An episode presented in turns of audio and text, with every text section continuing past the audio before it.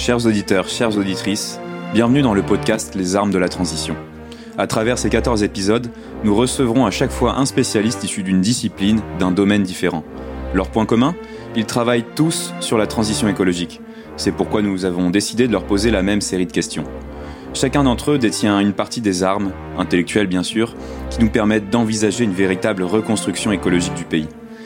Juste avant de commencer, je vous rappelle que Le Vent se lève est un média associatif et bénévole qui ne vit que du soutien de ses donateurs. N'hésitez pas par ailleurs à vous abonner au podcast. Bonne écoute. Marc Dufumier, bonjour. Bonjour. Vous êtes agronome, professeur honoraire à AgroParisTech. Euh, vous avez écrit de nombreux ouvrages sur la question de l'agroécologie et euh, vous présidez l'ONG Commerce Équitable France. Alors, première question, à quoi ça sert un agronome dans le cadre de la transition écologique et euh, pourquoi est-ce que vous avez euh, choisi cette voie-là plutôt qu'une autre pour apporter votre pierre à ce combat? Alors d'abord, j'avais fait des études d'agronomie avec une idée qui était de mettre fin à la faim. J'étais un peu ambitieux quand j'étais jeune. J'ai eu comme professeur René Dumont, hein, donc qui a été un des agronomes tiers-mondistes et écologiques il y a déjà très longtemps. Et c'est un peu avec cette idée-là de travailler dans les pays du Sud, dans l'époque on disait tiers-monde, de pouvoir promouvoir des formes d'agriculture qui permettent aux gens de se nourrir correctement. Et on a rajouté ultérieurement durablement, c'est-à-dire sans préjudice pour les générations futures, sans érosion des sols, sans déséquilibre écologique majeur. Mais l'agronomie a un petit défaut, c'est la nomie, la, norme.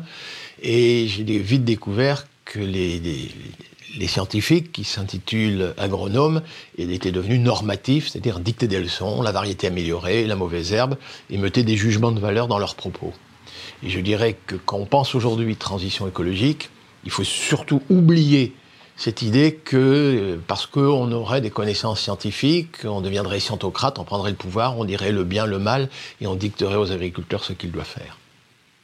Et en quoi consiste concrètement votre activité? Est-ce que vous pourriez nous, euh, définir ce que c'est qu'une une journée type pour un agronome de votre, de votre calibre et, et quelle est votre méthodologie de travail? Alors, de journée type, évidemment, il n'y en a pas vraiment, mais le travail d'un agronome qui se rend à l'agroécologie, hein, l'agroécologie pouvant être une discipline scientifique, c'est d'abord reconnaître que l'objet de travail des agriculteurs et agricultrices, c'est pas le sol, la plante, le troupeau, mais c'est un agroécosystème d'une incroyable complexité.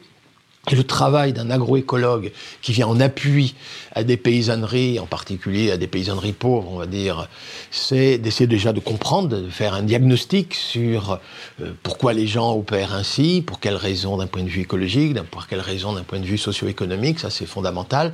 C'est donc un diagnostic qui est quand même celui de un peu du scientifique extérieur, mais évidemment les paysans en question ont leur propre diagnostic, et donc le métier c'est quand même justement d'arriver à, je dis le mot confrontation, mais disons un dialogue entre deux types de diagnostics. Un diagnostic de ceux qui vivent au quotidien c'est leur situation euh, souvent d'une extrême précarité, et euh, celui qui vient à l'extérieur, un peu le martien, qui parce qu'il a quand même quelques concepts scientifiques, dit comment lui comprend ou croit avoir compris les choses.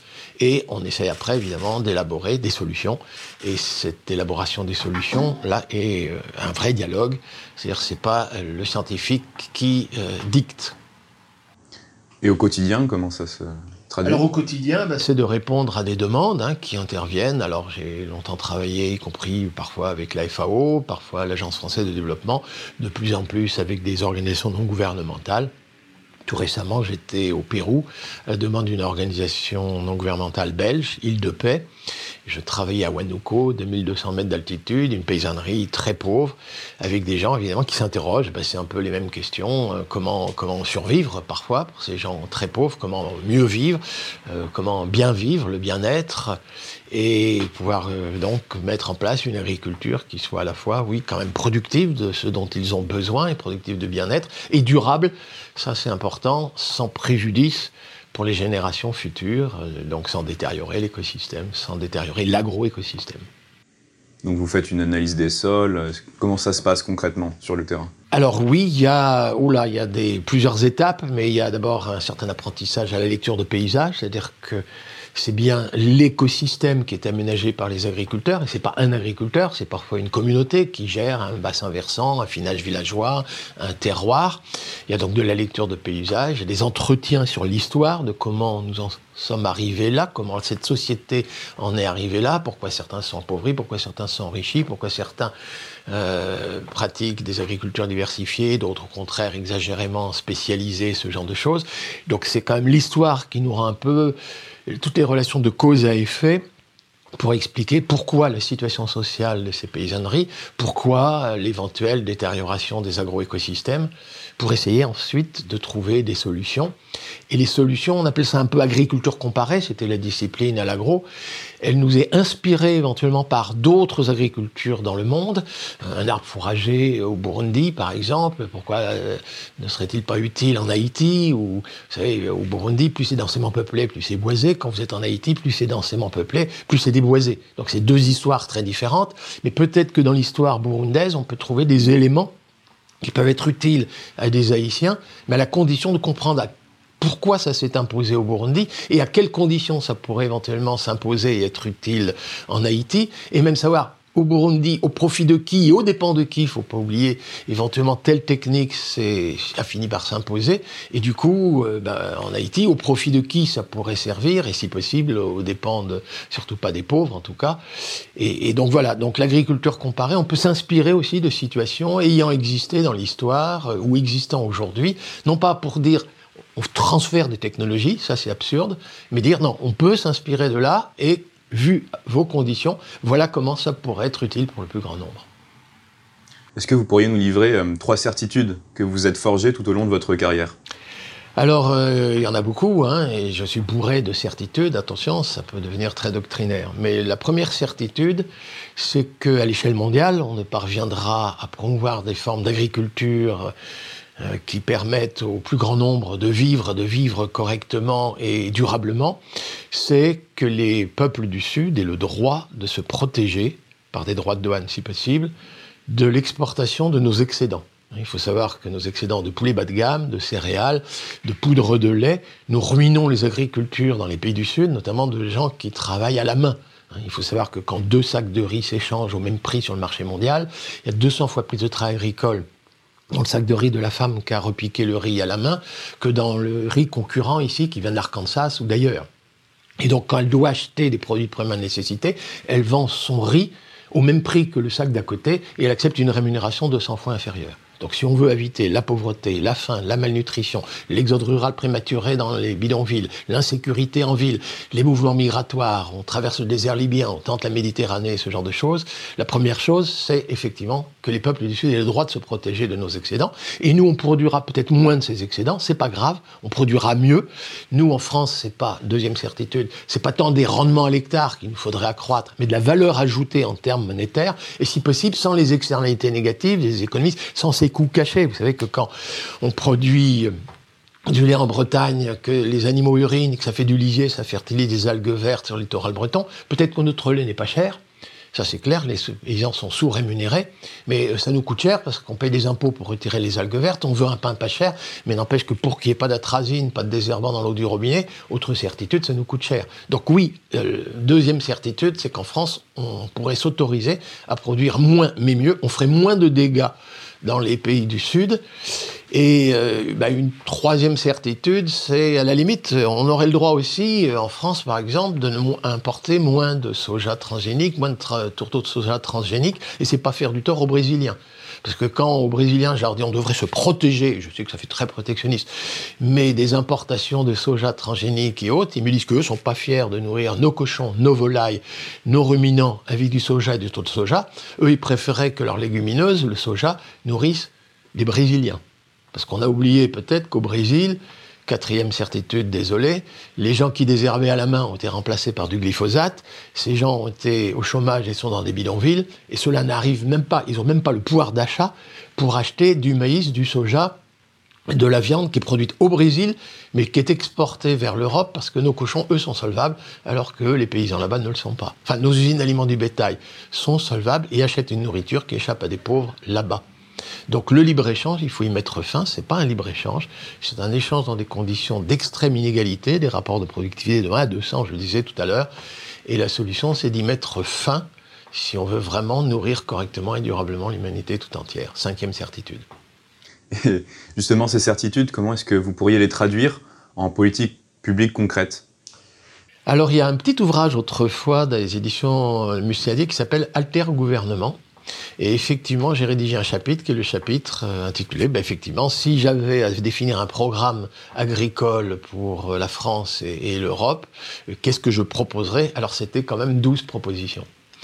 Mais effectivement, il y a quand même l'idée de mettre des quotas et de ne pas euh, donc euh, exporter nos excédents de produits bas de gamme. Il y a l'idée effectivement de se protéger à l'égard des productions transgéniques en provenance de l'étranger et effectivement de promouvoir des formes d'agriculture qui font l'usage intensif des ressources naturelles renouvelables. C'est-à-dire ce serait une agriculture intensive, parce que l'agriculture extensive, qui suppose de grandes extensions aux dépens de la forêt amazonienne, le soja, la forêt de Bornéo, euh, l'huile de palme, ou la forêt congolaise, non. Euh, savoir qu'il faut peut-être accroître les rendements, mais en faisant un usage intensif de l'énergie solaire, puisque l'énergie alimentaire nous vient du soleil, il n'y a pas de pénurie annoncée avant un milliard et demi d'années, donc je vous propose la couverture végétale la plus totale possible. Tous les rayons du soleil tombent sur des feuilles qui vont nous transformer l'énergie solaire en énergie alimentaire.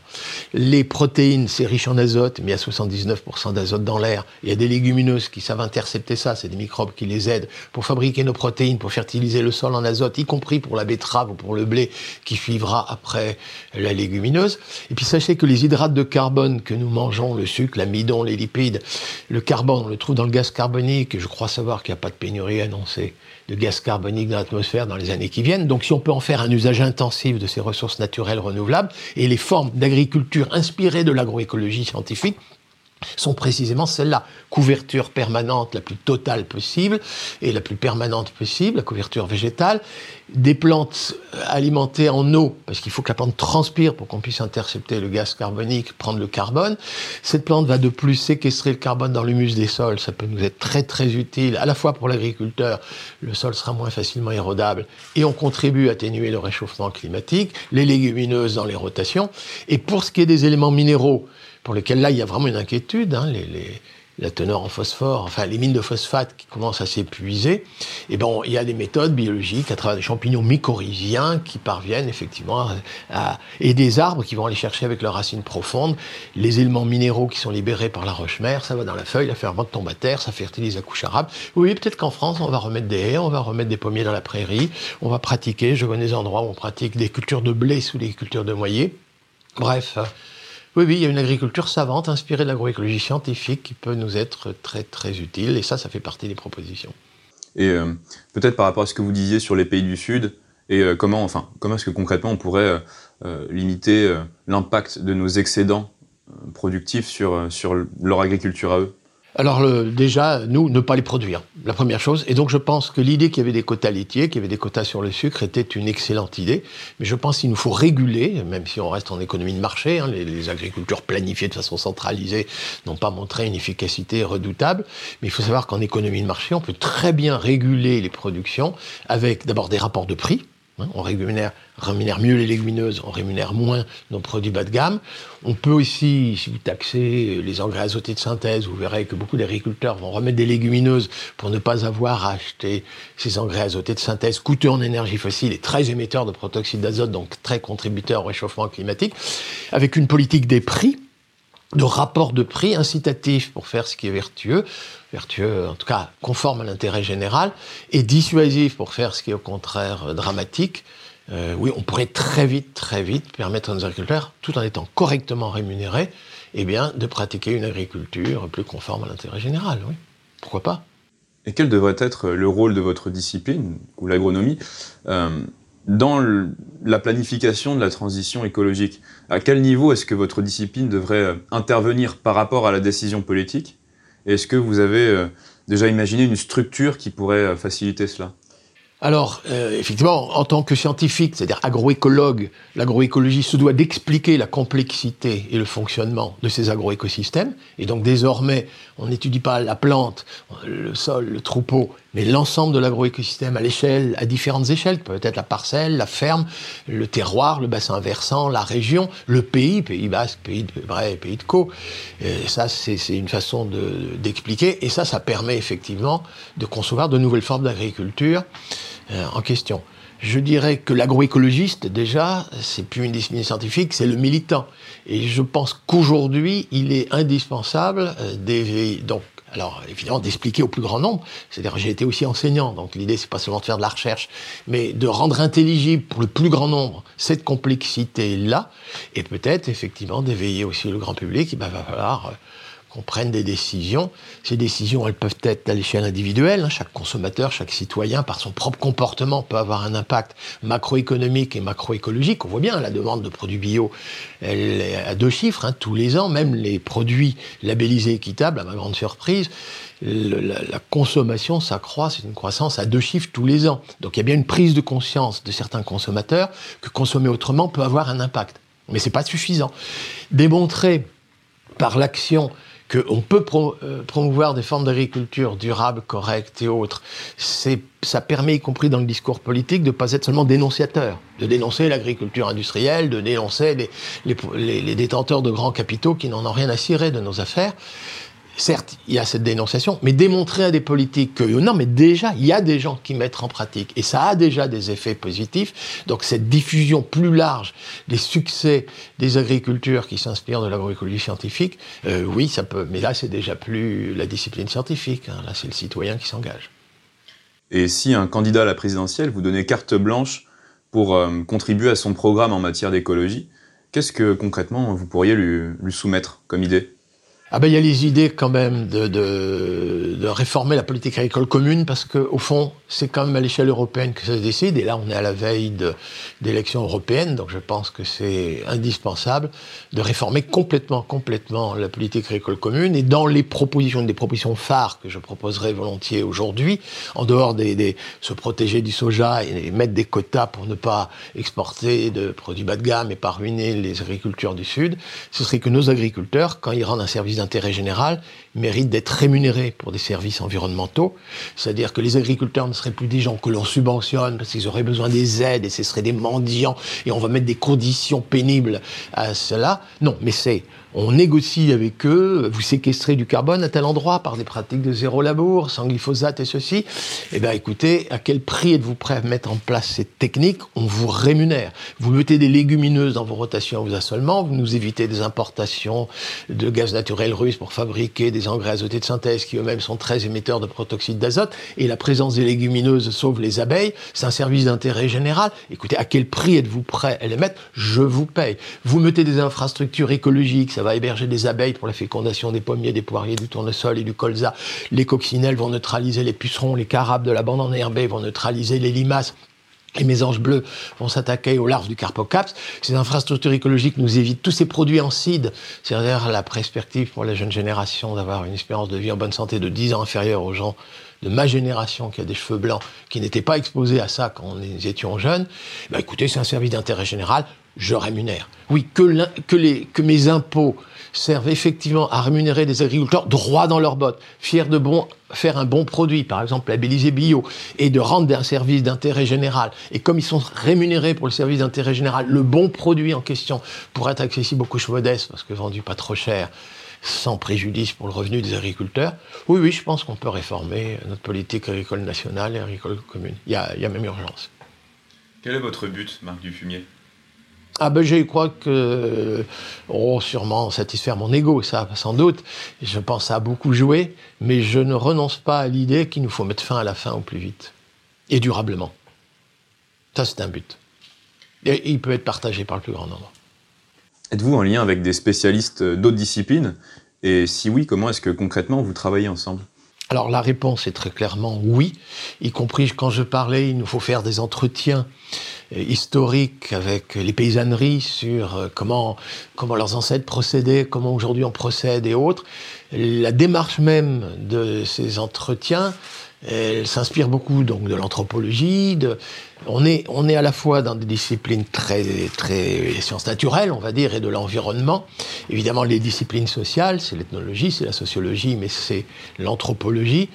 Je ne dis pas qu'on ne manipule jamais, manipule est un très mauvais terme, mais qu'on n'emploie jamais des outils statistiques, mais je dirais que l'outil statistique vient assez tardivement dans nos procédures, pour ce qui est des disciplines scientifiques, pour vérifier si des relations de cause à effet que nous avons euh, entrevues avant, pour vérifier si elles s'avèrent euh, avérées statistiquement parlant mais on est à, l'opposé un peu de, vous savez, ces rapports d'expertise où on envoie l'agronome, le sociologue, le, zootechnicien et autres. Chacun fait sa discipline et après on essaie de faire une synthèse. Et, tout de suite le statisticien cherche à voir combien il y a de pauvres, combien il y a de riches, combien de surface et ceci. Alors là, là, si on n'a pas avant ça une compréhension de comment évolue conjointement euh, la société et son écosystème et son agroécosystème dans les régions rurales, euh, on est dans l'erreur. Oui, on ne peut pas s'en sortir sans fréquenter les autres disciplines, mais l'idée c'est d'avoir une vision systémique et d'essayer de voir les liens qu'il y a entre les résultats des recherches scientifiques faites dans les différentes disciplines. Là, côté systémique, c'est indispensable. Dernière question, est-ce que vous êtes euh, plutôt pessimiste ou optimiste quant à bah, la faculté de l'humanité à relever le défi climatique? Alors je vous dis tout de suite, j'aime pas beaucoup qu'on me réponde à cette question. Je ne parviens pas à y répondre. Et ce que je peux vous dire seulement, c'est que je n'attends pas de le savoir pour rester mobilisé. Merci Marc Dufumier. Je vous en prie. Cet épisode des armes de la transition touche à sa fin. Si vous avez apprécié ce podcast et que vous souhaitez nous soutenir, n'oubliez pas de vous abonner et faire un don sur le site du Vent se lève. Et à bientôt pour une prochaine émission.